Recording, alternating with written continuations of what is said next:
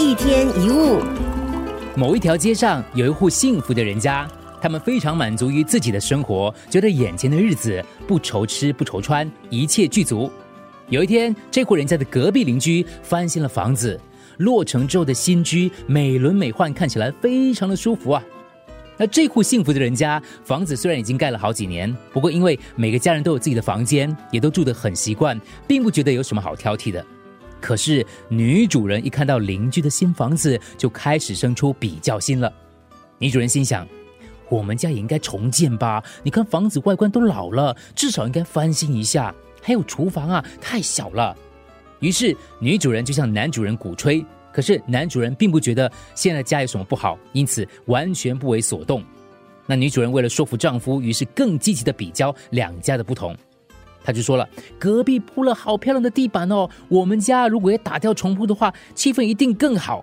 还有隔壁的厕所好宽敞哦，啊，不然给我们的车车库盖个屋顶吧，因为车子老是在外面吹风，日晒雨淋也不是办法啊。”女主人对家里的房子啊、厕所啊没有屋顶的车库原本都不觉得有问题的，可是跟隔壁一比较之下，突然发觉自己家里的缺点越来越多了。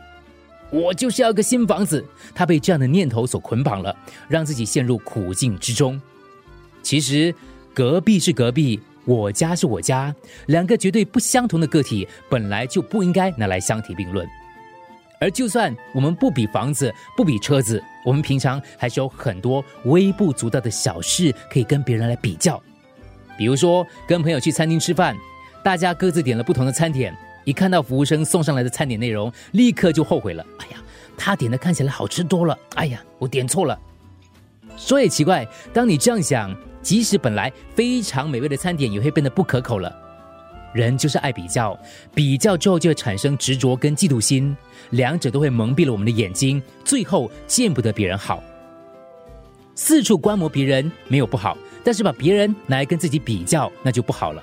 因为呈现在我们眼前的人事物，全都是不能拿来比较的唯一存在。自己的人生只属于自己，当然是不可比较的唯一存在。对于自己宝贵的人生，你只要珍惜、努力的活，这样做就不会错了。一天一物。